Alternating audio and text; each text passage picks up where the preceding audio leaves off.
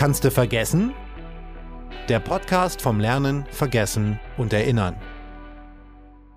Herzlich willkommen zu einer neuen Folge Kannst du vergessen? Mein Name ist Rainer Holl und ich spreche für euch jeden Monat mit fantastischen WissenschaftlerInnen aus dem Sonderforschungsbereich 1280 der Ruhr-Universität Bochum, wir gewähren euch Einblicke in den Arbeitsalltag von renommierten Neurowissenschaftlerinnen und Neurowissenschaftlern und präsentieren euch nicht nur wissenswerte Fakten, sondern auch ofenfrische Forschungsergebnisse. Lecker. Also Dinge, von denen ihr noch nirgendwo anders gehört habt, die kriegt ihr hier bei uns Monat für Monat serviert. Der Schwerpunkt des Sonderforschungsbereichs liegt auf dem Extinktionslernen, also der Frage danach, wie wir lernen, vergessen und erinnern. Könnt ihr euch daran erinnern, wann ihr zum letzten Mal etwas vergessen habt? Ist wahrscheinlich eine schwierige Frage. Aber bei der Extinktion geht es auch nicht bloß um die kleinen Vergesslichkeiten des Alltags, wenn wir wieder mal zu lange am Smartphone gehangen haben und die Aufmerksamkeitsspanne drei Sekunden beträgt. Es geht vor allem um die Prozesse, die uns überhaupt ermöglichen, neue Dinge zu lernen und uns und unser Verhalten anzupassen. Extinktion hat also Einfluss auf unseren Umgang mit Ängsten, mit Süchten, mit Problemen des Alltags, aber sie hat natürlich auch Einfluss auf unser Gedächtnis und alle Fähigkeiten und Leistungen, die mit dem Gedächtnis zusammenhängen. Extinktion ist also nicht per se gut oder schlecht, sondern eine wichtige Funktion unseres Gehirns. Und wir haben hier im Podcast schon über ganz viele Funktionen dieser Extinktion gesprochen und auch immer wieder ein bisschen über den Tellerrand hinausgeschaut. Gerade in der letzten Folge ging es noch um das Thema Glück. Heute wenden wir uns einem etwas dunkleren Thema zu, The Dark Side of Memory sozusagen. Es geht um psychologische Notfälle, angeborene Störungen, es geht um erworbene Hirnschäden und individuelle Besonderheiten, die den Gedächtnisapparat betreffen. Vor allem aber geht es darum, wie Betroffenen geholfen werden kann und was die aktuelle Forschung hier in Bochum dazu beiträgt. Und zu diesem Thema habe ich heute zwei fantastische Gäste hier bei mir im Studio, zwei Menschen, die eben Betroffenen helfen. Das ist zum einen Professor Patricia Thoma und Professor Boris Suchan, beide von der RUP. Und sie arbeiten in der klinischen Neuropsychologie und leiten zudem das Neuropsychologische Therapiezentrum, das die beiden auch gegründet haben. Einen wunderschönen guten Morgen, Patricia. Einen wunderschönen guten Morgen, Boris. Hallo. Guten Morgen. Hallo. Patricia, dein Forschungsschwerpunkt ist die soziale Kognition und psychosoziale Gesundheit. Boris, dein Kernthema ist Wahrnehmung, Lernen und Gedächtnis. Also das sind schon mal alles sehr weit gefächerte Felder. Vergessen, Trauma, Demenz, Sprachstörungen. Das soll die Zuhörerinnen jetzt erstmal nicht runterziehen. Zieht euch das runter, wenn ihr da viel mit zu tun habt in eurem Alltag? Also wir sind ja beide psychologische Psychotherapeuten und haben auch noch eine Zusatzausbildung klinischer Neuropsychologie. Das heißt, wir haben sicherlich auch gelernt, damit umzugehen, wenn wir Betroffene vor uns sitzen haben, die wirklich teilweise auch schwere Schicksale hinter sich haben, von jetzt auf gleich das gesamte Leben sich auch verändert hat, äh, was nicht bedeutet, dass uns das nicht doch auch nahe geht, je nachdem, mit welchen Fällen wir es zu tun haben. Aber ähm, ja, das ist eher eine Herausforderung. Ja, also jeder Patient ist eine Herausforderung und ähm, motiviert natürlich auch auch wenn man die Gedächtnisinhalte nicht wiederherstellen kann, aber trotzdem den Leuten so zu arbeiten, dass sie mit diesen Gedächtnisproblemen durch den Alltag kommen. Ihr wollt den Menschen nämlich helfen und das ist ja etwas, was auch für viel Glückspotenzial sorgt. Das haben wir auch schon gelernt in diesem Podcast. Wie ihr das macht, das ist Thema der heutigen Folge. Darüber wollen wir gleich sprechen. Bevor wir richtig einsteigen, möchten wir euch aber wie immer kennenlernen. Hier ist unser Gästeeinspieler.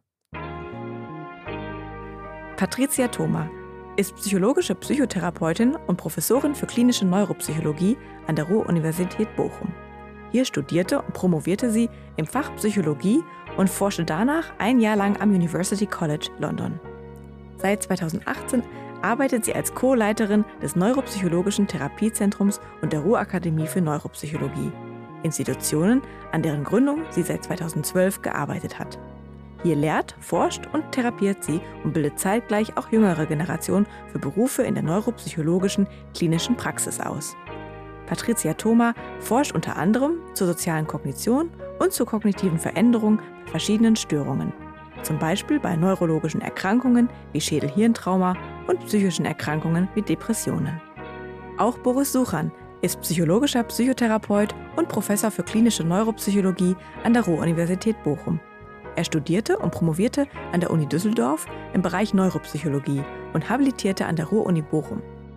Gemeinsam mit Patricia Thoma gründete und leitet er heute das Neuropsychologische Therapiezentrum und die Ruhr-Akademie für Neuropsychologie, wo er neben Forschung und Lehre auch klinisch arbeitet. Boris Suchan forscht unter anderem zum menschlichen Arbeitsgedächtnis und zu Gesichtserkennungsprozessen im Gehirn.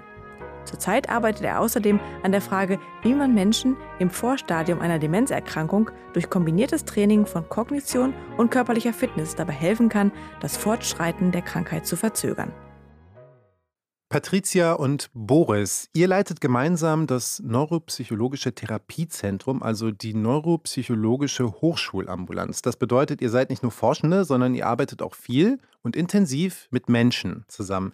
Ich sage jetzt bewusst nicht PatientInnen, weil eure mhm. Arbeit sich ja auch teilweise auf andere Menschen bezieht, zum Beispiel Angehörige, ja. Familien und so weiter. Darüber möchte ich gleich auch noch mit euch sprechen. Wie wichtig ist euch diese Arbeit, dieser direkte Kontakt? Das habt ihr ja wahrscheinlich bewusst so gewählt, dass ihr nicht nur forscht, sondern eben mit den Menschen zusammenarbeitet. Ja, also das ist tatsächlich ein zentraler Bestandteil unserer Arbeit. Also ich muss sagen, ich wusste schon sehr früh, dass ich auf jeden Fall auch therapeutisch tätig sein möchte. Also bin eigentlich auch so mit dieser Vorstellung ins Studium gegangen, habe dann die klinische Neuropsychologie im Studium Studium noch für mich entdeckt, habe dann erst angefangen, nach dem Studium auch zu promovieren und aber bald gemerkt, dass ich auf jeden Fall auch psychotherapeutisch arbeiten möchte. Und im Rahmen unserer Hochschulambulanz besteht eben die Möglichkeit, all die Bereiche, die mir großen Spaß machen, zusammenzuführen. Also tatsächlich Forschung zu betreiben, die aber nicht für sich steht, sondern die wir wirklich einfließen lassen können in unsere therapeutische Arbeit und das ist etwas, was großen Spaß macht. Ja, also ich habe sowieso einen seltsamen Lebenslauf. Ich habe in der Klinik angefangen, bin dann an die Universität gegangen, habe dann mich bewusst auch für die Forschung entschieden, habe dann aber auch die Möglichkeit bekommen, therapeutisch zu arbeiten, dieses Therapiezentrum aufzubauen, was ja man ganz bescheiden sagen dürfen, das größte in Deutschland ist in der Form. Wir sind da bestimmt auch, sag mal, die Vorreiter an dieser ganzen Szene und äh, das macht super viel Spaß. Und wenn man dann noch so eine kongeniale Partnerin findet, mhm. mit der man über Jahre hin hinweg zusammenarbeitet, macht das noch mehr Spaß. Du hast, glaube ich, geschrieben, der Job ist so ein Sechser im Lotto quasi. Auf jeden Fall. Also ich äh, erzähle das auch immer meinen Studierenden, dass ich das große Glück habe,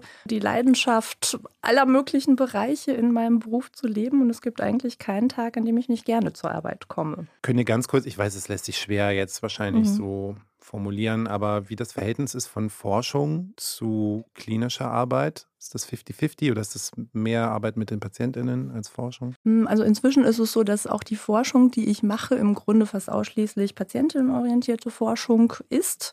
Aber so dieses Verhältnis von Forschung zu Klinik, also es schwankt sicherlich. Ich würde sagen, es ist doch 50-50. Ja. Das bedeutet aber nicht, dass ich 50 Prozent der Zeit mit Patientinnen und Patienten dann wirklich mhm. verbringe, sondern eben häufig auch mit unseren Therapeutinnen und Therapeuten, die wir dann supervidieren. Wenn man das so weit fasst, dann passt das Verhältnis ungefähr.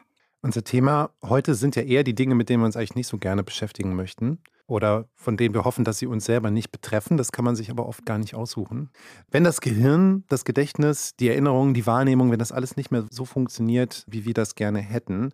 Und dazu möchte ich mir mit euch erstmal einen Überblick verschaffen, mit mhm. welchen Fällen ihr es überhaupt zu tun habt, mhm. welche Menschen da zu euch kommen und äh, wen oder was ihr da behandelt. Ich trenne das jetzt erstmal von eurer Forschung, darüber ja. reden wir gleich auch noch. Also welche, wie nenne ich es denn jetzt, kognitiven Defizite, mhm. äh, Gedächtnisausfälle, äh, Krankheitsbilder, ich weiß nicht, was die richtige Formulierung ist, ja. mit was habt ihr es im Alltag zu tun? Vielleicht können wir erstmal sammeln. Mhm. Na, grundsätzlich alles, was irgendwie den Kopf oder das Gehirn betrifft. Und das ist dann Gedächtnis, Aufmerksamkeit, sogenannte exekutive Funktion, also sprich planerische Fähigkeiten, flexibel zu reagieren, Persönlichkeitsveränderungen, Aufmerksamkeitsstörungen sind auch ein großer Bereich. Ne? Also Bitte? Aufmerksamkeit.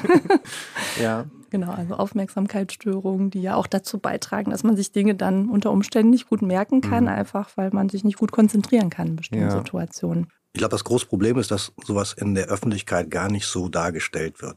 Ja, also wenn man sich so anschaut, die Menschen, die eine Hirnschädigung haben und in der Öffentlichkeit stehen, die schreiben meistens ein Buch darüber, gehen durch die Talkshows und verschwinden dann wieder. Ja. Ja, und so diese genaue Idee, was bedeutet eine Gedächtnisstörung? Ja. Es gibt ein paar Filme, die zeigen das so ein bisschen, aber auch nicht so, dass das für jeden nachvollziehbar ist. Von daher ist es für jeden, der in die Situation kommt, was, was ganz, ganz Neues. Vielleicht nochmal als Ergänzung, die Krankheitsbilder, mit denen wir es zu tun haben, also das, was Boris jetzt gerade genannt hat, sind ja im Grunde die kognitiven Folgen, die wir ja. uns in der Therapie anschauen. Aber das Patientenklientel sind Menschen mit erworbenen Hirnschädigungen. Und häufig denkt man bei der klinischen Neuropsychologie an demenzielle Krankheitsbilder, mhm. also Alzheimer-Demenz zum Beispiel. Das kommt auch vor. Aber wir behandeln auch Menschen nach Schlaganfällen, mit Schädel-Hirntraumata, mit Hirntumoren. Also alles, was im Laufe des Lebens irgendwann mal ja. auftreten kann und tatsächlich alle Altersgruppen, also vom Kind bis zum Senior, betreffen kann. Und all diese Krankheitsbilder können diese Auswirkungen haben. Das heißt, angeborene Hirnschäden sind jetzt nicht in eurem Fokus? Nein, das liegt einfach daran, dass die äh, gesetzlichen Krankenkassen ambulant eben nur diese ah. Therapie finanzieren, wenn es erworbene Hirnschädigungen okay. sind. Das heißt also, natürlich haben auch Menschen mit angeborenen Hirnerkrankungen und Hirnschädigungen solche Probleme. Mhm aber die fallen einfach nicht in den Katalog der Leistungen, die wir behandeln dürfen. Sehr gut. Und es ist auch eine andere Situation. Mhm. Genau. Die Menschen, die wir haben, die haben vorher ein normales Leben mhm. gehabt und sind auf einmal in einer Situation, die ganz anders ist. Ja. Wenn ich mhm. mit etwas geboren werde, wo ich äh, bestimmte Probleme habe, dann gehe ich auch damit anders um. Ja. Und den Umgang damit lernen Sie auch bei euch? Ja. Oder? ja. Okay. Genau. Verstehe ich es richtig, dass Gedächtnisstörung jetzt der Überbegriff für all das ist, unter dem sich das alles zusammenfassen lässt? Nein, das, das kommt vor. Gedächtnisstörungen kommen in einem sehr hohen Prozentsatz von Hirnschäden vor. Ja. ja, aber es ist immer ein Zusammenspiel von verschiedenen Problemen. Und deshalb ist jeder Patient total individuell und es muss auch sehr individuell die Therapie angehen. Genau, das heißt, Gedächtnisstörung ist einfach ein Bereich und es gibt auch andere Funktionsbereiche wie eben Aufmerksamkeit, Plan, Problemlösen, mhm. soziale Kognition. Die hängen natürlich alle miteinander zusammen, aber das ist eben ein Teilbereich. Wie akut muss das denn sein, dass man zu euch in die Ambulanz kommt, weil gerade was ihr eben genannt habt, Veränderungen in der Persönlichkeit mhm. oder Defizite bei der Aufmerksamkeit, das sind ja Sachen, die sich teilweise einschleichen können und man hat Gewöhnungseffekte oder spielt es runter.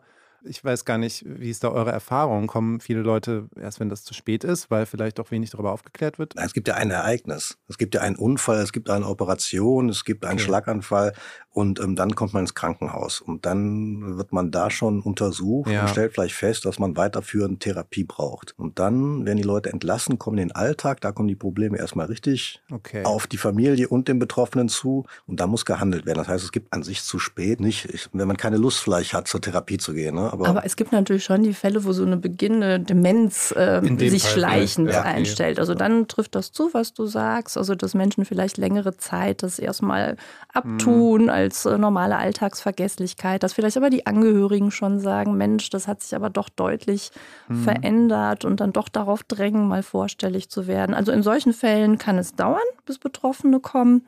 Aber in der Regel, wie Boris sagte, hat man ja ein Ereignis wie ein Schlaganfall oder ein Schädenhirntrauma. Und sobald die Leute dann in der Lage sind, eine ambulante Therapie mhm. aufzusuchen, können sie zu uns kommen.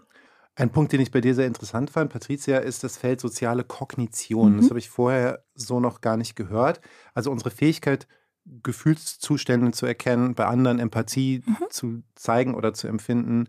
Wodurch kann diese denn beeinträchtigt werden? Ist das dann mhm. auch, ähm, ja, also wie äußert sich das? Ja, also generell auf? die soziale Kognition, das ist auch ein sehr weiter Begriff. Also es geht im Grunde um alle Prozesse, die in sozialen Interaktionen ablaufen. Also, dass mhm. ich versuche zu erkennen, welche Gefühle mein Gegenüber zeigt, was in ihm vorgeht, dass ich versuche, zum Beispiel auch schwierige Situationen, in denen man in Konflikte gerät, mit anderen positiv zu beeinflussen, weil ich mich eben hineinversetze, was der andere gerade von mir braucht. Mhm.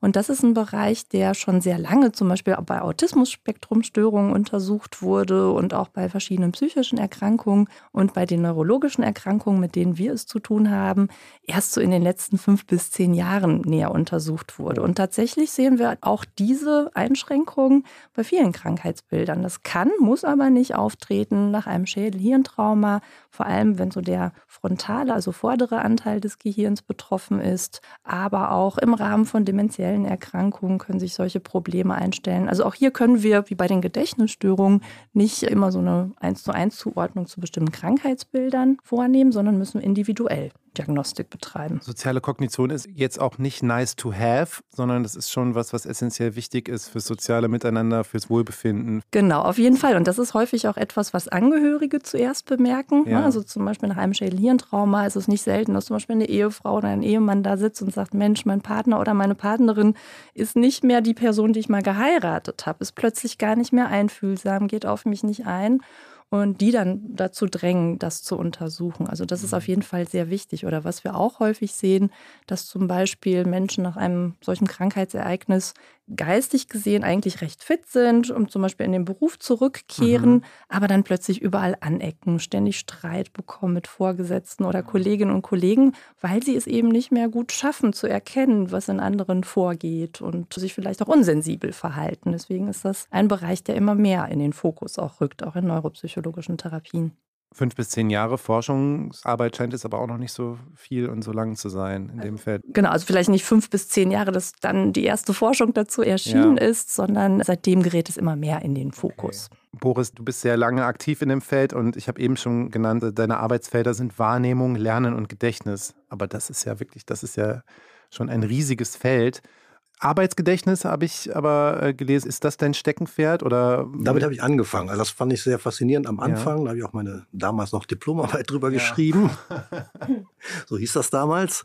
Gedächtnis grundsätzlich, wenn man mit Patienten arbeitet, ist sehr faszinierend, um dann auch so einen Schritt zu machen, zu verstehen. Wie funktioniert das Gedächtnis denn im Gehirn? Also mit mhm. den entsprechenden Techniken zu gucken, welche Areale sind beteiligt, was für Phänomene gibt es, ja. äh, wie kann man auch das Gedächtnis in die Zukunft hin untersuchen, ja, also mentale Zeitreisen äh, haben wir im Kernspin untersucht teilweise. Und aber dann auch haben wir, ich habe das zusammen mit Studierenden entwickelt, wir haben einen Gedächtnistest in Form eines Filmes aufgesetzt, um mhm. wirklich auch so zeitliche Aspekte zu untersuchen. Und ähm, so kommt eben eins zum anderen. Da habe ich von gelesen. Kannst du es mal kurz erklären, was ihr da gemacht habt? Du warst quasi Regisseur eines Films. ja, so ein bisschen Regisseur. Also wir haben tatsächlich Schauspieler engagiert. Wir hatten eine Apotheke zur Verfügung ja. und haben dann einen achtminütigen Film gedreht. Ja. Mit vier verschiedenen Szenen, wo ich auch den Hitchcock-Gastauftritt habe und in der Reihe stehe und äh, nicht, meine Kinder auch mitgespielt haben. Und es geht wirklich darum, wenn wir etwas erinnern, haben wir auch immer die zeitlichen Aspekte da drin. Und das wird sonst in den Tests nicht so mhm. untersucht. Und auch dieses bildliche, wirklich Miterleben von den Szenen, das haben wir sonst ja auch gar nicht. Wir lernen sonst Wortlisten oder Geschichten. Und das ist an sich gar nicht so verkehrt, aber für mhm. den Alltag ist es die Frage, ob das wirklich das Gedächtnis abbildet. Da war immer so die Frage, mache ich mir nur eine Einkaufsliste oder nicht? Ich mache mir gerne Einkaufslisten, weil ich ungern zweimal in den Supermarkt laufe, ja. Und von daher muss man wirklich gucken, was muss ich mir im Gedächtnis merken, was ist für mich wichtig und wie kann ich das auch wirklich dann auch ähm, entsprechend untersuchen. Was habt ihr da rausgefunden? Dass das schon den normalen Gedächtnistest teilweise überlegen ist, ja, ja. Also dass die ähm, Gedächtnisleistungen ganz gut sind, dass diese Ergebnisse auch nicht unbedingt miteinander zusammenhängen. Also dieses Vorlesen einer Geschichte und, und, und Lernen einer Wortliste und wenn man solche Szenen lernt. Okay. Das ist ganz gut. Und das hält auch ganz gut an über einen längeren Zeitraum. Haben die Leute auch nach einem Tag nochmal getestet. Also ich bin ja auch mit Fernsehen groß geworden. Ich kann mich an so viele Sachen erinnern, die ich gesehen habe. ich weiß nicht, ob das dasselbe ist. Es ist nicht dasselbe wie Fernsehen gucken. Schon gezielter Gedächtnistest. Ja, es ist ja grundsätzlich, ich meine, ob ich Fernsehen gucke, ob ich so jemanden erlebe, dass das kommt ja ist ja fast vergleichbar, ja. weil ich erlebe jemanden im, in der Interaktion, im, im Kontext und äh, speichere da entsprechend die ganzen Informationen ab, was ich ja sonst mit einfachen Worten oder Bildern nicht habe. Mhm. Hast du jetzt auch noch viel mit Patienten zu tun? Also ich arbeite sehr gerne mit Patienten. Das macht mir mhm. ehrlich gesagt auch Spaß. ja, hört sich vielleicht seltsam an, aber es ist eine sehr befriedigende Arbeit, weil man ja auch äh, sieht, wie sich die Leute entwickeln. Also wenn man mhm. jemanden hat, der, weiß nicht, vielleicht zwei Tage zwischen Leben und Tod war und dann wieder 30 Stunden arbeiten kann, ja. mehr oder weniger wieder zurück in den normalen beruflichen Alltag integriert wurde, dann ist das natürlich schon sehr klasse zu sehen. Wow. Das kann ich mir nicht selber nur auf die ähm, Fahne schreiben, weil Patienten und Patienten natürlich mitgearbeitet haben, aber ja. so vom Outcome her ist das schon sehr befriedigend, oder? Macht ihr alle, alle PatientInnen oder hast du dann jetzt, oder welche, mit welchen Fällen beschäftigst du dich dann eher im Alltag? Das hat nichts mit Fällen zu tun. Das sind äh, Leute, die kommen und äh, dann muss man sich entsprechend dann therapeutisch auf die einstellen. Es sind immer Patienten, die bestimmte Aspekte haben okay. und äh, da muss man sich darauf einlassen. Okay. Und in der Regel ist das ja auch sehr breit, was die Patientinnen und Patienten mitbringen. Ja. Das heißt, äh, kein Mensch hat nur Gedächtnisstörungen oder nur Probleme im Bereich der sozialen mhm. Kognition, sondern es sind meistens in unterschiedlichen Anteilen verschiedene Bereiche betroffen. Und dann müssen wir eben schauen. Also ist es am wichtigsten, erstmal die Gedächtnisstörung zu behandeln, da Strategien mit an die Hand zu geben, damit wir uns den anderen Bereichen widmen können. Und das macht es ja auch so spannend, wie Boris gesagt hat. Also jeder Fall ist sehr individuell. Mhm. In der klinischen Neuropsychologie stärker als in der Psychotherapie mit psychisch Erkrankten arbeiten wir auch sehr praktisch in der beruflichen Wiedereingliederung, schauen, mhm. wieso der Alltag der Patientinnen und Patienten aussieht. Das heißt, wir müssen in hohem Maße bereit sein, uns wirklich auch so die Lebensgeschichte anzuschauen und wie die Menschen leben, also auch in ihrem sozialen Gefüge und äh, für jeden individuelle Lösungen erarbeiten aus unserem Werkzeug. Ein ganzheitlicher Ansatz. Genau, ja. das ist wirklich wichtig. Inklusive Verarbeitung von der Erkrankung. Mhm. Genau. Weil die Leute kennen ja auch den Zustand, wie es ohne der Erkrankung oder ohne den Folgen der, ja. der Schädigung war. Und das ist dann wieder die Psychotherapie und genau. das ist natürlich ein, ein sehr sinnvolles Zusammenspiel, weil wir beides kennen. Wir kennen ne, diese Krankheit, die Folgen der Krankheit, die Neuropsychologie, aber auch dann die Psychotherapie, die dann entsprechend einsetzen muss. Das ist vielleicht auch so ein Vorurteil, dass häufig die Vorstellung besteht, wir widmen uns nur den kognitiven Beeinträchtigungen. Ja. Also zum Beispiel dann nur die Gedächtnisstörung ganz isoliert behandeln. Ja. Und das stimmt so nicht. Denn tatsächlich, äh, gerade wenn Menschen noch so die Vorstellung haben, ich möchte unbedingt wieder so werden wie vorher, alles soll hundertprozentig so sein wie vorher, dann werden wir therapeutisch auch nicht weiterkommen wenn wir an eben diesen Vorstellungen nicht arbeiten. Dazu brauchen wir eben unsere psychotherapeutischen Kenntnisse. Plus noch ganz wichtig, und das muss ich echt eine Lanze brechen, die Leute sitzen bei uns nicht vor den Computern. Nein. Das sind manchmal so die Vorstellungen, und das höre ich leider auch im bekannten Verwandtenkreis, mhm. man muss ja nur einen Computer setzen, oft genug trainieren, dann wird alles schon wieder werden. Und das ist definitiv nicht so. Das ist eine Unterstützung okay. und das ist auch so ein bisschen auch eine Degradierung wäre ja. unserer Arbeit, weil wir schon sehr vielschichtig arbeiten und Computer können die Leute gerne zu Hause bedienen ja, und mhm. daran arbeiten. Das hat vielleicht auch einen Effekt, aber grundsätzlich arbeiten wir auf ganz anderen Ebenen. Das heißt, die computergestützte Therapie ist ein Bestandteil, das schon, mhm. aber es ist keineswegs so, dass wir die Leute jedes Mal 50 Minuten vor den Computer setzen und das die Therapie ist. Kann man dann vielleicht jetzt auch sagen, dass es nicht um Heilung geht, vorrangig, weil das ist ja immer so, mhm. diese, also eine Therapie ist nicht gleichbedeutend mit Heilung, sondern einfach, wie ihr es genannt habt, Wiedereingliederung, Coping-Strategien entwickeln. Das heißt, also wenn mit Heilung jetzt gemeint ist, dass alles wieder so wird wie vorher, ja. dann ne, stimmt das, dann ist das nicht äh, das, was wir in der Regel leisten können, sondern es geht darum, ja, die geistigen und ja, emotionalen Folgen einer erworbenen Hirnschädigung bestmöglich zu beeinflussen und mhm. die bestmögliche Lebensqualität vor dem Hintergrund der Einschränkungen zu ermöglichen. Also diese zu kompensieren, mit ihnen umzugehen. Ein Teil der Einschränkungen kann sich auch bessern. Also mhm. Gedächtnisleistungen können sich teilweise eher schlecht bessern im langfristigen Verlauf, aber Aufmerksamkeitsstörungen können häufig besser werden durch unsere Therapien.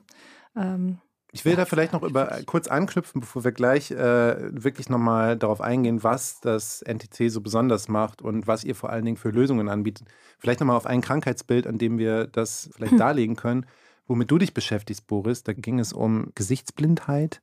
Kannst du vielleicht kurz sagen, worum es da geht und wie du so einer Person dann helfen würdest? Also die negative Nachricht zuerst, man kann den Personen leider nicht helfen, okay. weil die Gesichtsblindheit meistens angeboren ist. Hm. Die Leute entdecken meistens so mit, mit 16 im Internet, dass es so eine Erkrankung gibt, dass das nicht normal ist, wie sie sind und äh, sind aber dann sehr glücklich, eine Diagnostik zu kriegen und auch eine Diagnose und sagen, okay, ich habe diese Probleme, das ist nicht, ich bin nicht irgendwie seltsam. Das klingt ja seltsam, mhm. ja, als wenn ein sechsjähriges Kind sagt oder man feststellt, das erkennt den Vater in der Stadt nicht, dann wirkt das komisch. Mhm. Ja, und dann muss man da entsprechend mit umgehen. Und inzwischen gibt es viele Eltern, die eine Idee haben, das könnte an der Gesichterverarbeitung sein. Auch in der Schule ist das ein Problem. Und wenn die Lehrerin sagt, total unhöfliches Kind, guckt mich nicht an, weiß nicht, wer ich bin.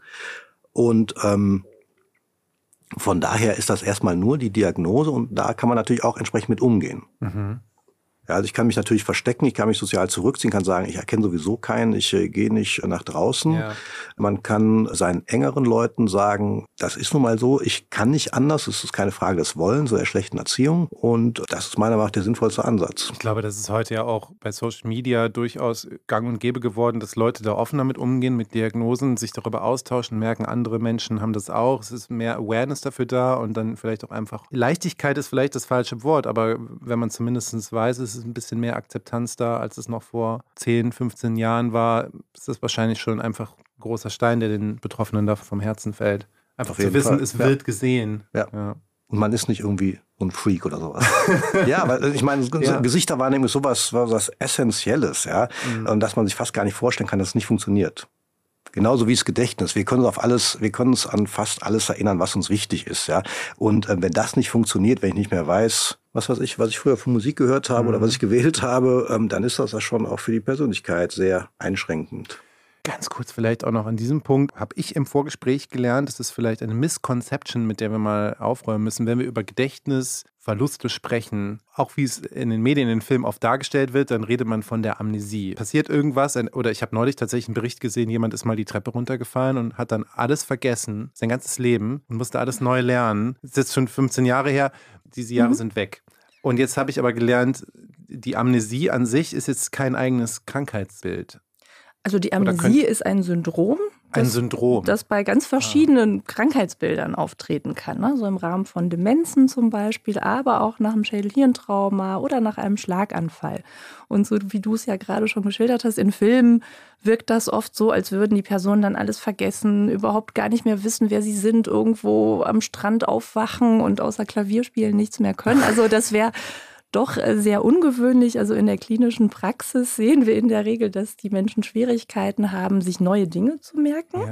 Und häufig durchaus auch so eine retrograde Amnesie, das ist das, was du gerade geschildert hast, okay. haben. Das heißt, für zurückliegende Ereignisse, also vor dem Unfall oder vor dem Schlaganfall, diese kann eine sehr unterschiedliche Dauer haben. Das können ein paar Minuten, ein paar Stunden, ein paar Tage, Wochen oder auch Monate sein, die den Leuten fehlen. Mhm. Aber in der Regel ist es jetzt nicht so, dass man sich dann an gar nichts mehr zur eigenen Person erinnern kann. Das sind eher andere Krankheitsbilder, die da mit reinspielen also nicht, die nicht so häufig nach einer rein erworbenen Hirnschädigung auftreten. Okay. Wobei ich kann meine Vergangenheit nicht wieder neu lernen. Ja, also wenn man ja. sich äh, überlegt, was habe ich alles gelernt, das kann ich nicht alles neu erlernen. Das ist ein großes ja. Problem. Ich denke, interessant ist, und da kommt vielleicht wieder die Forschung rein. Ja. Also ich hatte einen Patienten, der stand äh, tatsächlich äh, an der Tür seiner Ex-Frau und hatte vergessen, dass er äh, schon geschieden war. Da ist natürlich äh, eine besondere Situation. Auf der anderen Seite, und das äh, ist wahrscheinlich hier in dem Podcast auch schon besprochen, gibt es noch eine andere Art von Gedächtnis, was implizit ist. Der Mensch Mensch hat in den Lagerhallen einer Kaufhauskette gearbeitet, hat, war für Stoffe zuständig ja. und konnte, wenn er die Stoffe gefühlt hat, genau sagen, das ist eine Mischung aus so und so viel Baumwolle, Viskose, was auch immer das ist, da habe ich keine Ahnung von. Das heißt, ne, dieses Explizite war ganz, ganz stark beeinträchtigt. Mhm. Also wirklich bei der Ex-Frau vor der Tür stehen. Aber diese Fertigkeiten, die waren irgendwie erhalten geblieben. Das war ein krasser Gegensatz. Schade, dass Wetten das jetzt vorbei ist. Hätte er nochmal eine Chance gehabt. ja, vielleicht hätte er den Namen des Moderators direkt wieder vergessen. ja, aber dann geben sie sich, glaube ich, die Klinke in die Hand, was das betrifft. Wir reden aber jetzt äh, gleich nochmal über die Hochschulambulanz, über das NTC und was das so besonders macht und eben dann auch über eure Forschung weil ich es ganz toll finde, dass ihr wirklich so viele handfeste, konkrete Ansätze entwickelt und Tools den Menschen an die Hand gibt, womit die wirklich anfangen können zu arbeiten. Darüber möchte ich gleich mit euch sprechen. Vorher aber, wie immer, unser Neuroshortcut. Wusstest du schon, dass die Alzheimer-Krankheit und Demenz nicht dasselbe sind? Im alltäglichen Sprachgebrauch vieler Menschen herrscht bei beiden Begriffen eine große Unklarheit. Dabei gibt es ganz unterschiedliche Formen und Ursachen von Demenz. Unter Demenz versteht die Wissenschaft erst einmal ein Syndrom, also ein Muster verschiedener Symptome. Bei der Demenz können aus ganz verschiedenen Gründen kognitive Leistungen nicht mehr so erbracht werden wie vor der Erkrankung. Zum Beispiel Leistungen in den Bereichen der Logik, der Kommunikation, der Motorik oder auch der Emotion. Dabei können dann das Gedächtnis betroffen sein, die Orientierung, die Urteilsfähigkeit oder das Sprachvermögen. Oder soziale Handlungen und Bewegungsabläufe sind beeinträchtigt. Und in besonders schweren Fällen einer Demenzerkrankung kann sich sogar die Persönlichkeit verändern. Die Alzheimer-Krankheit, bei der Proteinablagerungen Botenstoffblockaden und Zellsterben im Gehirn auftreten und so die kognitive Leistung irreversibel schwächen, ist also nur eine mögliche Ursache für Demenz, aber auch die häufigste. Sie ist für rund 60 Prozent der Demenzerkrankungen weltweit verantwortlich. Einige diagnostische Kataloge sprechen seit jüngerer Zeit nicht mehr von Demenz, sondern fassen die unterschiedlichen Krankheitsbilder unter dem Begriff der neurokognitiven Störungen zusammen, um der Diversität der Symptomatiken und ihrer Ursachen gerecht zu werden. Boris und Patricia, ihr seid beide nicht nur habilitierte PsychologInnen, sondern auch klinische NeuropsychologInnen, also ausgebildete Psychotherapeuten, kann man sagen. Das sind Psychotherapeuten und Neuropsychologen. Das ah, okay. ist nochmal ein Zusatz. Okay. Qualifikation. Vielleicht könnt ihr das mal einordnen, ob alle Menschen, die bei euch am NTC arbeiten, diese Qualifikation haben und wie weit verbreitet das überhaupt ist, weil ich den Eindruck habe von den Menschen aus meinem Bekanntenkreis, die ich kenne, die einfach nur Psychologie studiert und dann eine Therapeutinnen-Ausbildung gemacht haben, dass das schon stressig genug ist. Ganz genau. Also es ist so nach dem alten System, es gab ja gerade eine Reform der mhm. Ausbildung und auch Weiterbildung von Psychotherapeutinnen und Psychotherapeuten, war es so, dass man erst die Psychotherapieausbildung gemacht hat, die mit der Approbation endet und dann noch eine zweijährige, wenn man das in Vollzeit macht, Zusatzweiterbildung in klinischer Neuropsychologie braucht. Und das ist der Weg, den wir auch gegangen sind. Und das erklärt auch, warum es noch schwieriger ist, einen neuropsychologischen Therapieplatz zu bekommen, ja. ambulant, als einen Psychotherapieplatz, weil die Menschen, die diesen langen Weg gehen wollten, die sind rar gesät. In Nordrhein-Westfalen ist die Quote von Therapeut zu Patient 1 zu 344 bewusst. 66. Jesus Christ. Ja. Genau, und jetzt gibt es ja die Reform, also man kann direkt nach dem Studium dann die Weiterbildung zum Fachpsychotherapeuten oder Fachpsychotherapeutin für neuropsychologische Psychotherapie machen. Ihr seid die größte Ambulanz dieser Art in Deutschland. Wie viele ja. Menschen arbeiten dann bei euch oder wie viele TherapeutInnen in Ausbildung auch? Ich glaube momentan sieben. Genau, das, so? das kommt sieben hin. Stück. Wow. Vielleicht noch kurz dazu, die da arbeiten, ja, also die machen die Weiterbildung, bekommen aber ein ganz normales Gehalt. Also es ist nicht wie in der Ausbildung, dass man ganz okay. viel Geld zahlen muss. Wir müssen natürlich auch ein bisschen was für Supervision zahlen, aber grundsätzlich ist es so, dass sie eine ganz normale, eh, was auch immer, Stelle äh, innehaben und auf der arbeiten ganz gut äh, davon leben können. Das heißt, die Menschen, die bei uns arbeiten, die haben in der Regel bereits die Approbation als psychologischer Psychotherapeut oder psychologische Psychotherapeutin und machen bei uns dann diese Zusatzweiterbildung klinische ja. Neuropsychologie. Und das beinhaltet, dass man zwei Jahre in Vollzeit praktisch arbeitet, also mit Patienten und Patientinnen ambulante Therapien durchführt, dann zusätzlich 400 Stunden Theorie macht und Supervision macht. Und das Schöne bei uns ist, dass wir das alles bei uns anbieten. Wir haben eine Akademie, wo man diese Theoriestunden absolvieren kann und das ist eigentlich einzigartig im Moment ja. noch in Deutschland. Es gibt jetzt im Moment in verschiedenen Standorten die Bestrebung, auch weitere neuropsychologische Hochschulambulanzen aufzuziehen, die eben auch dieses Modell anbieten. Seid ihr so ein Modell dann dafür? Wir werden gerne herangezogen genau. und vielleicht noch erwähnenswert, wir haben die Ruhrakademie für Neuropsychologie, genau. die Patricia unter sich hat, also RAN, ein sehr schönes Akronym meiner Meinung nach. und das bedeutet, dass da natürlich auch externe Dozenten hinkommen. Also nicht so, dass wir alles machen, sonst kommen aus der ganzen Republik äh, Dozenten und ja. Dozentinnen. Und das bedeutet natürlich auch, dass viele Weiterbildungskandidatinnen und Kandidaten nach Bochum kommen oder das per Zoom machen, um entsprechend die Theorie zu erhalten, die sie für die Weiterbildung brauchen. Also bei euch geben sich Forschung und klinisches Arbeiten die Klinke in die Hand und gleichzeitig bildet ihr aber auch aus genau. nach diesem neuen Modell. Und, und vielleicht um diese Anzahl von ähm, sieben ja, ich war ein bisschen underwhelmed. Genau. Ich, meine, wow, ich dachte so. Okay, genau, also jetzt, wenn man so an die Ausbildungsinstitute denkt, die äh, Psychotherapieausbildung machen, ja. die haben natürlich Kohorten von 24 Leuten. Okay. Aber das ist einfach der Tatsache geschuldet, dass es einmal einen großen Nachwuchsmangel gibt. Wie gerade schon gesagt, der mhm. Weg zur Psychotherapieausbildung ist ja schon beschwerlich genug umso mehr für die Leute, die in der Forschung arbeiten, sich parallel wissenschaftlich qualifizieren, also bis die mal an dem Punkt angelangt sind.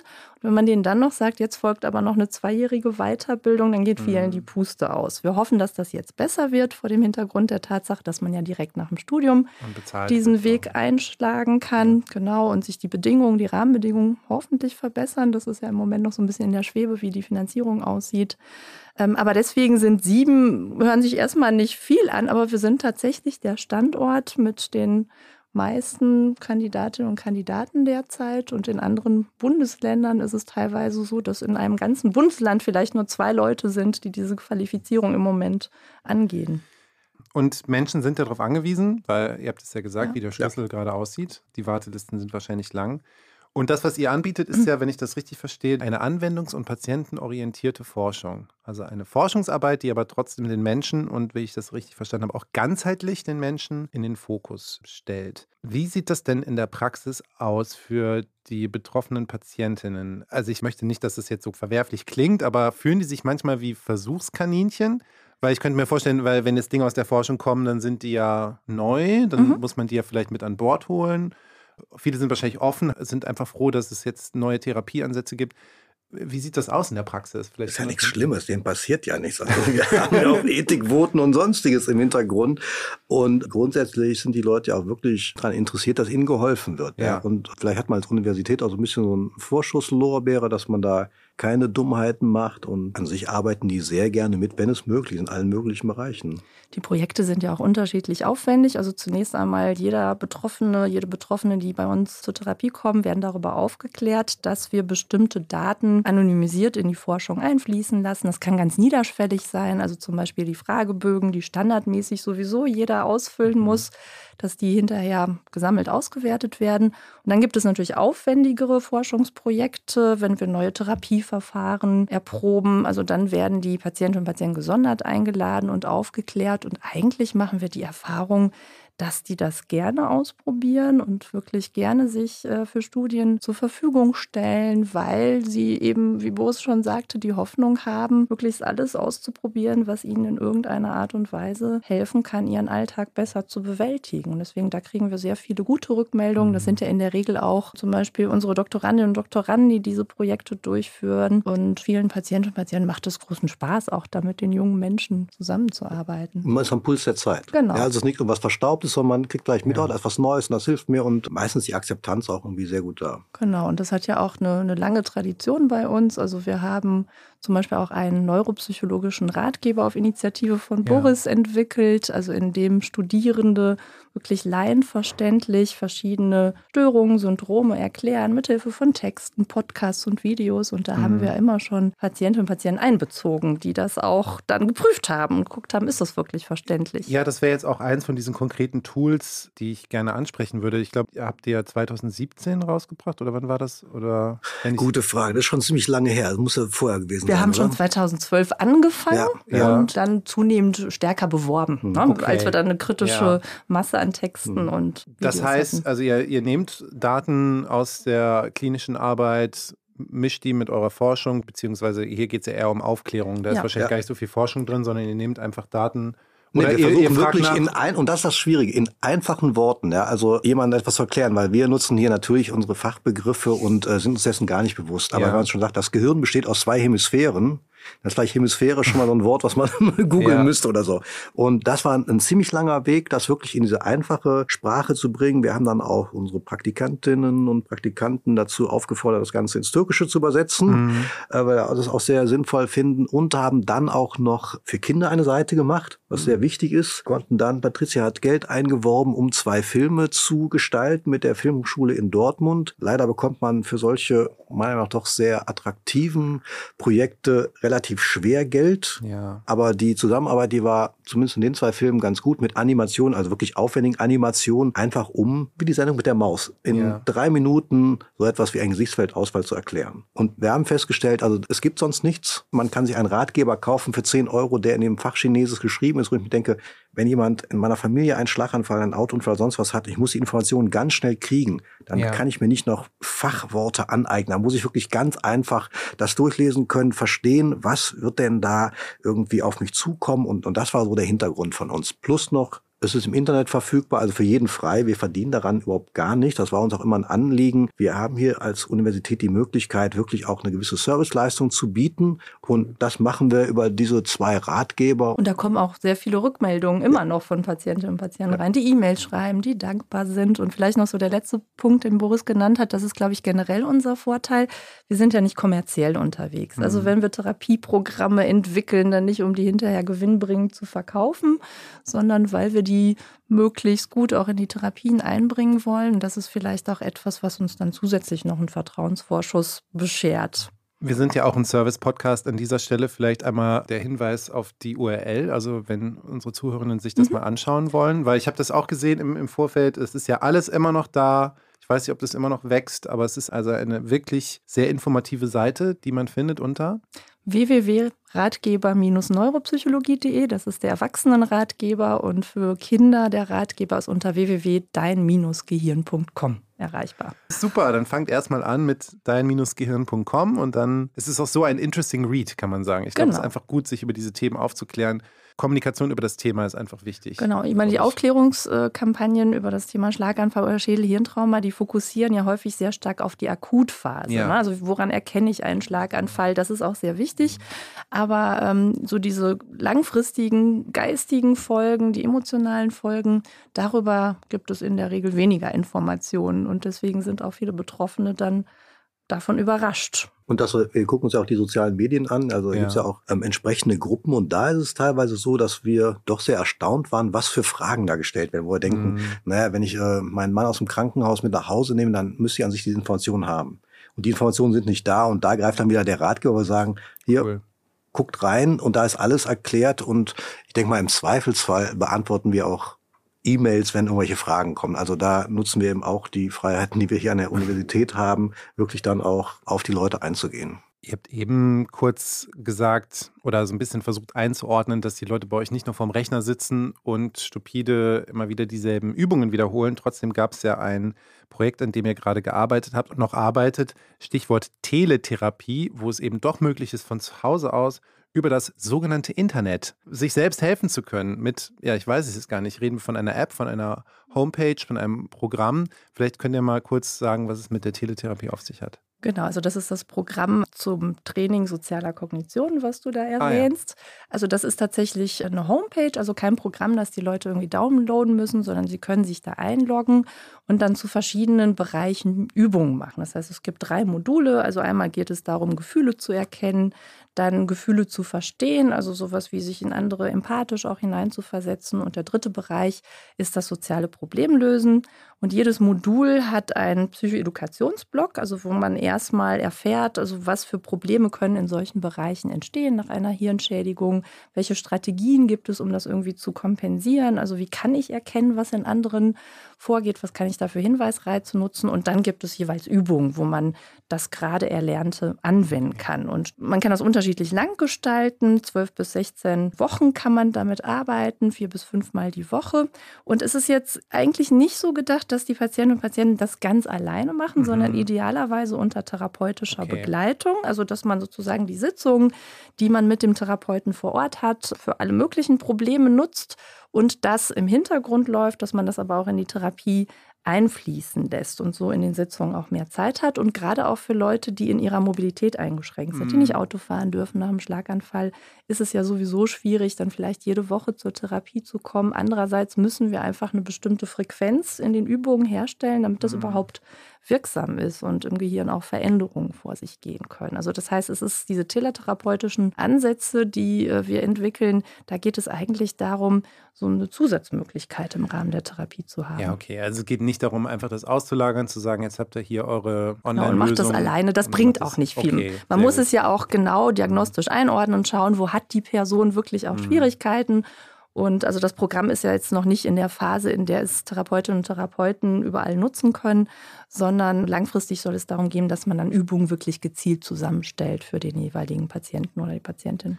Was ist ein aktuelles Forschungsprojekt oder ein aktuelles Tool, an dem ihr arbeitet?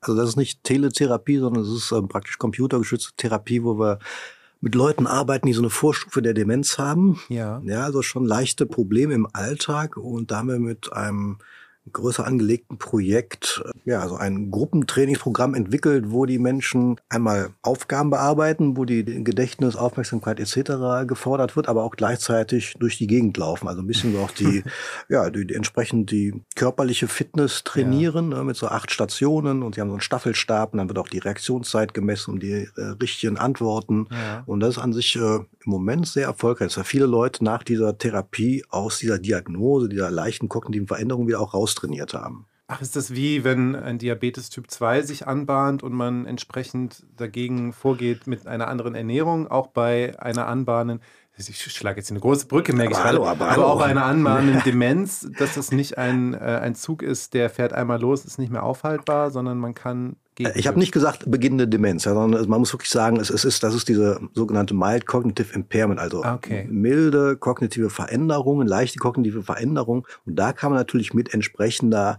Aktivität mhm. und auch mit wirklich ja, Forderungen der geistigen Fähigkeiten, ja. aber auch in der Gruppe. Ja. ja, also da sind immer acht das Leute wichtig, haben ja, parallel gearbeitet. Wir haben auch darauf geachtet, dass die Pärchen getrennt werden, dass nicht mehr die Frau, ich habe doch gleich gesagt, wie das geht, sondern dass ähm, sich neue Konstellationen äh, bilden, dass man sich auch austauscht und das sieht sehr gut aus und hat auch sehr viel Spaß gemacht, mal in ganz anderen Bereichen zu arbeiten. Also wenn ihr sagt Programm, mündet das dann vielleicht in einer App oder gibt es da, ähm, keine Ahnung, Fitnessstudios, mit denen ihr zusammenarbeitet? Nee, das sind, äh, das wird in Altenheimen teilweise verwendet, weil weil diese ganzen Trainings, die müssen dann nur gestartet werden mhm. und können dann praktisch in der Gruppe selbstständig durchgeführt werden. Cool. Jetzt kommen mal die Aufgaben, da ich das alles auch computergesteuert ist, also hat auf diesen kleinen Tischen so Tablets und eben auch diese Staffelstabe, sind wirklich richtige Staffelstäbe, die haben ähm, einen Chip drin, dass wirklich die Reaktion erfasst und alles dann zentral verarbeitet wird. Und das ist wow. an sich äh, ganz attraktiv, sodass es auch wirklich, ich glaube, es geht sogar jetzt inzwischen in die Schweiz und nach Österreich, dass die Systeme da ja irgendwie etabliert werden und genutzt werden und wir sind eben dabei, die Effekte zu publizieren. Aber ordnen wir mal ganz kurz ein. Habt ihr dieses System mitentwickelt? Das klingt jetzt ja schon so wie etwas, was man dann Ja, auch ja. durchaus verkaufen könnte. Nee, das, das, äh, da ist eine Firma dahinter, die Okay. das mitentwickelt hat und wir hatten den großen Vorteil, dass wir am Anfang an dabei waren Ja. und dann gesagt haben, also das und das sind Aufgaben, die man da integrieren könnte. Okay. Dann hat dieser Entwickler auch noch selber Sachen entwickelt und wir haben auch versucht, mal so den theoretischen Überbau da zu schaffen und ähm, anzugeben, was, was sinnvoll wäre oder vielleicht noch zusätzliche Impulse zu geben. Mhm. Aber ich glaube, das ist das, was auch Spaß macht, so wie du mit deinem Programm. Einfach, man kann wirklich von Anfang an mit da den Einfluss nehmen Mhm. und entsprechend da seine Ideen reinbringen. Genau, das heißt, es gibt beides. Ne? Also, dass Ja. Programme aus unseren Ideen heraus entstehen und wir das primär entwickeln und äh, in anderen Fällen kommen andere auf uns zu, holen uns mit ins Boot und wir bringen dann unsere Expertise mit ein. Ich finde das so toll. Also ich habe im Vorfeld ja schon gesehen, dass, dass ihr viel macht. Und ich finde auch alles, was wir hier auch im Podcast besprochen haben, ist immer sehr faszinierend. Oft ist es eben auch Grundlagenforschung und bei der Frage nach, okay, aber was machen wir denn jetzt damit? Gerade in der Forschung ist man dann natürlich ein bisschen ausweichend, weil man sich ja auch schwer festlegen kann. Man will ja auch nicht falsche Hoffnungen schüren. Aber ich finde das sehr faszinierend, dass ihr wirklich so viele konkrete Lösungen bietet, um überhaupt erstmal ins Doing zu kommen, wie man so schön neudeutsch sagt, dass Leute überhaupt mal anfangen können, was zu tun. Also das heißt, falsche Hoffnungen wollen wir auch nicht Ja. Deswegen auch nochmal dieser Punkt, also diese Therapieprogramme sind so gut wie nie isoliert einzusetzen, sondern man muss eben auch noch auf andere Problembereiche eingehen, damit die Therapie wirklich als Ganzes effektiv ist. Und man kann auch keine Prognose machen. Genau. Mhm. Ja, also jeder, der eine Prognose abgibt, ähm, der lügt in die eine oder in die andere Okay. Richtung. Da muss man sehr vorsichtig sein. Aber es sind einfach attraktive Ja. Angebote, die jeder nutzen kann und, und jeder wahrscheinlich auch individuell davon profitiert. Ja, aber ich finde es irgendwie, das hat wirklich was, wie du schon gesagt hast, von zurückgeben. Ne? Universitäten sind auch steuerfinanzierte Ja. Einrichtungen. Forschung ist total wichtig, Grundlagenforschung auch, aber eben diese praktischen Tools, ich glaube, das ist was, was Leute sehr zu schätzen wissen. Wir sind am Ende fast angelangt und ich würde gerne von euch noch wissen, wenn wir jetzt ein bisschen in die Zukunft schauen, was ihr euch denn wünscht. Ihr macht schon sehr viel, glaube ich, richtig. Ich glaube, mehr Geld kann man immer gebrauchen, mehr Klar. Menschen, die dann auch diesen Ausbildungsweg gehen. Braucht es vielleicht mehr Awareness? Was wünscht ihr euch? Also ich finde die Awareness sehr wichtig. Ich habe ja vorhin schon die Promis angesprochen, die durch die Talkshows tingeln Mhm. und sich dann irgendwie mit dem Thema gar nicht beschäftigen. Fände ich super wichtig, dass alle eine Idee haben, was könnten da für Folgen sein und es wird sonst nichts weitergegeben. Ja, also ein Michael Schumacher, da ist vielleicht auch sehr gut, dass darüber nicht gesprochen wird, aber das zeigt auch, es wird gar nicht klar gemacht, was da alles passieren könnte und vielleicht würden dann auch viel mehr Leute mit einem Helm fahren oder vorsichtiger sein oder äh, entsprechend auch schneller bei den ersten Anzeichen von einem Schlaganfall, einer, einer Hirnblutung ins Krankenhaus gehen. Das fände ich super, super wichtig. Das habe ich auch im Bekanntenkreis mitbekommen, wo ein guter Freund sagte, ja, das Bein fühlt sich so komisch an und sie haben gesagt, ja, geh ins Krankenhaus. Ja, wieso denn? Was hat das Bein denn mit meinem Kopf zu tun?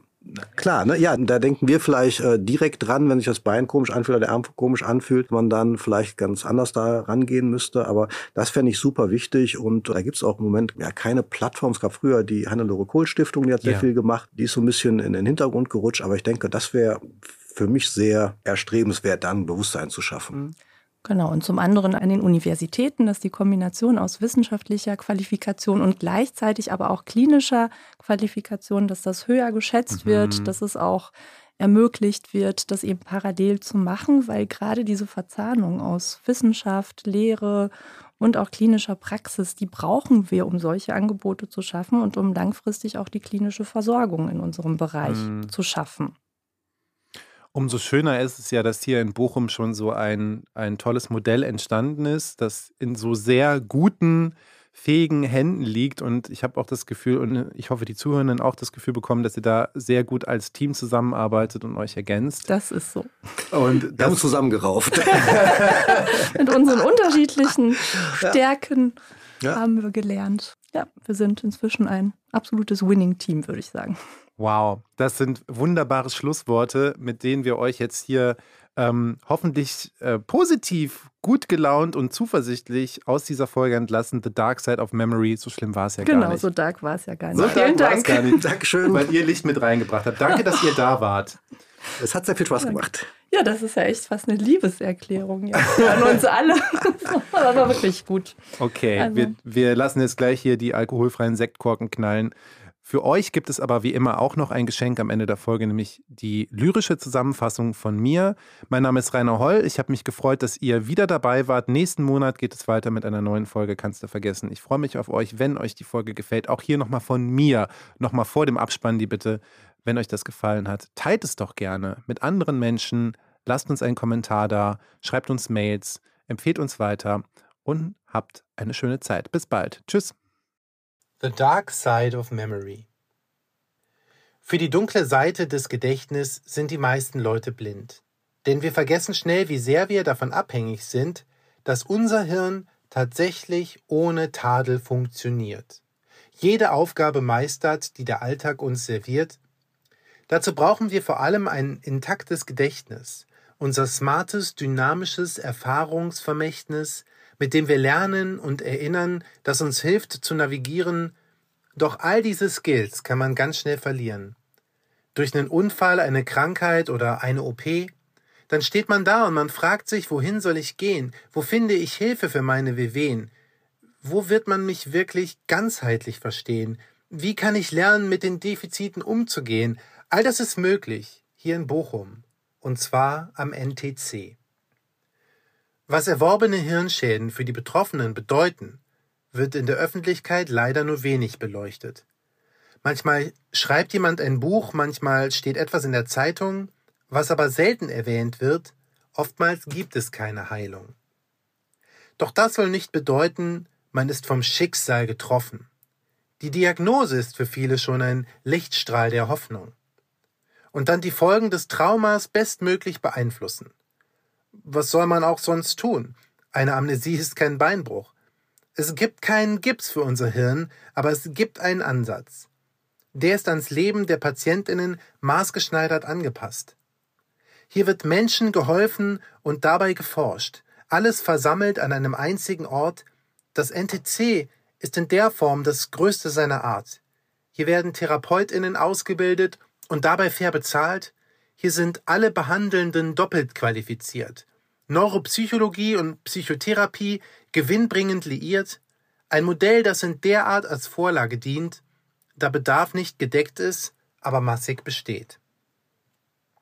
Erkenntnisse aus der Forschung werden schnell implementiert, getestet und in praktische Methoden überführt, zum Beispiel Gefühle erkennen und Gefühle verstehen, ganz bequem von zu Hause via Teletherapie aber niemals allein, sondern immer im Tandem, so ein Training ist nur ein Zusatz zu einer echten Behandlung. Doch nicht nur dann, wenn es zu spät ist, hat das NTC die Expertise, es hat zum Glück auch präventive Maßnahmen zu bieten. Ein paar milde kognitive Einschränkungen müssen nicht immer was Schlimmes bedeuten, doch es kann auch ganz sicher nicht schaden, mit Training Demenz vorzubeugen. Nicht allein oder vor dem Computer, sondern live in Aktionen und im Team. Von der Forschung gestützt, aber praktisch versiert und natürlich am Mensch orientiert. In dieser Ambulanz, da kommt einiges zusammen. Und am Ende geht es nicht bloß um die Arbeit mit Kranken, es geht um ganzheitliche Konzepte für schwierige Zeiten. Es geht um Menschen und darum, sie auf ihrem Weg zu begleiten. Das war Kannst du vergessen? Der Podcast vom Sonderforschungsbereich Extinktionslernen der Ruhr-Universität Bochum. Liked diese Folge, teilt sie, empfehlt uns weiter und abonniert unseren Kanal.